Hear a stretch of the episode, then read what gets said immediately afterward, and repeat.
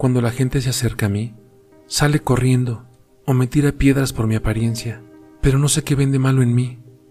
¿Será mi ropa sucia y rasgada? ¿Será mi piel podrida llena de gusanos? ¿O serán mis ojos llenos de lágrimas? Iba camino a mi casa cuando mi auto se descompuso en medio de la ruta. Tuve que caminar kilómetros para buscar gasolina, pero la suerte me mandó una mala jugada. Unos hombres se me acercaron y me gritaban cosas como, Hey tú, bonita, ven aquí. Estaba asustada y trataba de ignorarlos, pero se me acercaron aún más y empezaron a tocarme el pelo y los hombros. Uno de ellos trató de tocarme en mis partes íntimas y yo le pegué en la cara. Él se enojó mucho, empezó a perseguirme. Corrí lo más que pude, pero estaba agitada y muy cansada, hasta que me agarró, me empezó a golpear fuertemente. Luego él y un grupo de hombres más me llevaron a los altos arbustos que estaban a un costado de la ruta. Allí empezaron a tocarme y a golpearme. Sentía un dolor inmenso y en sus caras estaban las sonrisas más sádicas que jamás había imaginado. Al día siguiente desperté y no encontré a los hombres. Me habían dejado sola y lastimada. Tenía hambre, frío. Se habían llevado mi ropa y mis zapatos. No podía moverme. Estaba golpeada, llena de rasguños y moretones, y abajo estaba sangrando. Estuve días en la ruta, sin comida ni ropa, hasta que cerré mis ojos pensando que no los volvería a abrir. Pero algo maravilloso pasó. Abrí mis ojos y sentí que tenía una nueva vida pero no era así.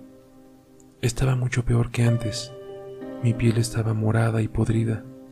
Tenía gusanos por todas las partes y mis uñas estaban negras y podridas también.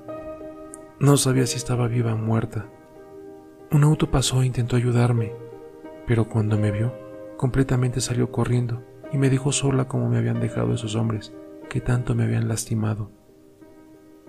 Aún estoy en la ruta esperando a que alguien venga y me salve, pero que no me deje sola de nuevo. Aún no sé si alguien vendrá o alguien me salvará, pero yo solo quiero saber algo. ¿Aún estoy viva?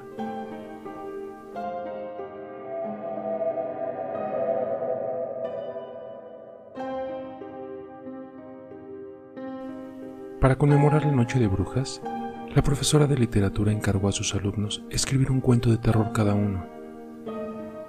La propuesta fue recibida con un entusiasmo inusual, y en pocos días todo el mundo en el salón de clases hablaba de duendes, fantasmas, apariciones y seres de ultratumba de todo tipo.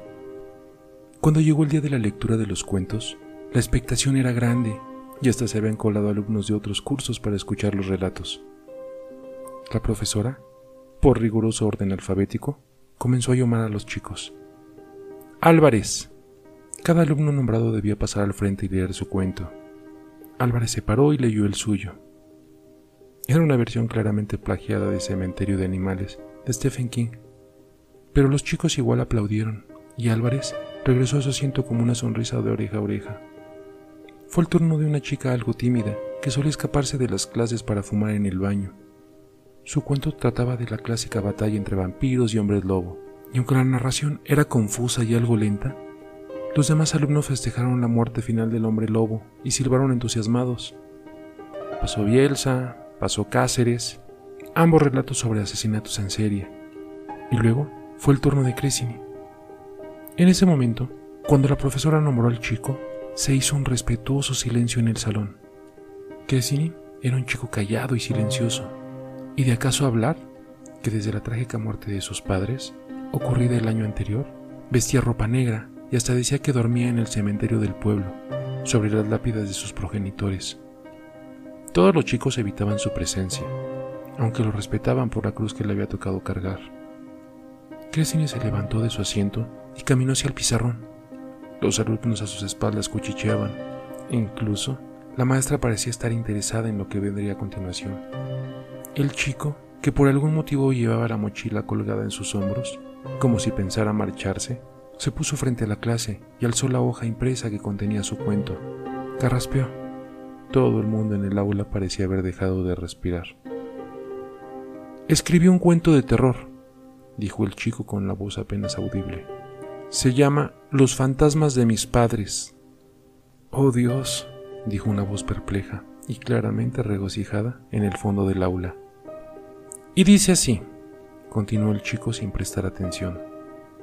Mis padres murieron el año pasado, en un horroroso incendio.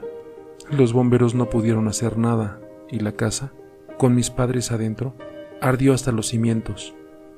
Fui a vivir a casa de mi tía Jacinta. La primera noche no la pasé bien, apenas pude dormir. La segunda fue un poco más tranquila, pero a eso de las dos de la madrugada me desperté y cuando miré hacia un rincón de mi habitación, mis padres estaban ahí, observándome, solo que tenían los rostros ennegrecidos por el fuego, y colgajos de su piel caían como cera derretida de sus brazos aún incendiados. Oh Dios, repitió la regocijada voz del fondo. Daniel, yo creo que comentó la maestra, pero cayó al percibir la amenazante mirada del chico. Crescini continuó su relato. El olor a carne quemada era horrible, pero fue peor lo que me dijeron. Me preguntaban cosas, me preguntaban una y otra vez por qué. ¿Por qué lo hiciste, Daniel? Y yo no tenía una respuesta para ello.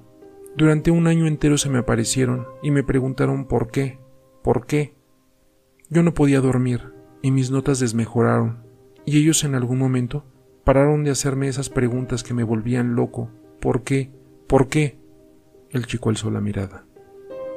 La clase entera observaba con los ojos abiertos de par en par. Un escalofrío recorría la espalda de cada uno de los alumnos, como un trozo de hielo deslizándose por debajo de sus remeras.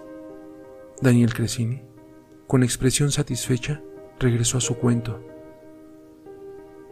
Por suerte, la semana pasada dejaron de preguntarme eso.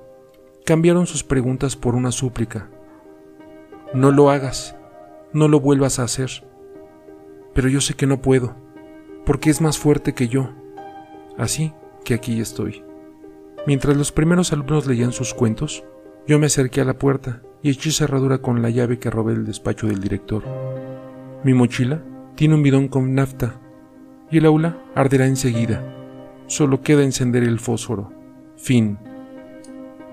Antes de que alguien atinara a reaccionar, el chico sacó del bidón de su mochila y esparció el contenido sobre las paredes, y luego lanzó una risotada demencial, y con un fósforo encendió la hoja que contenía el cuento, mientras el pánico y las llamas se desataban a su alrededor.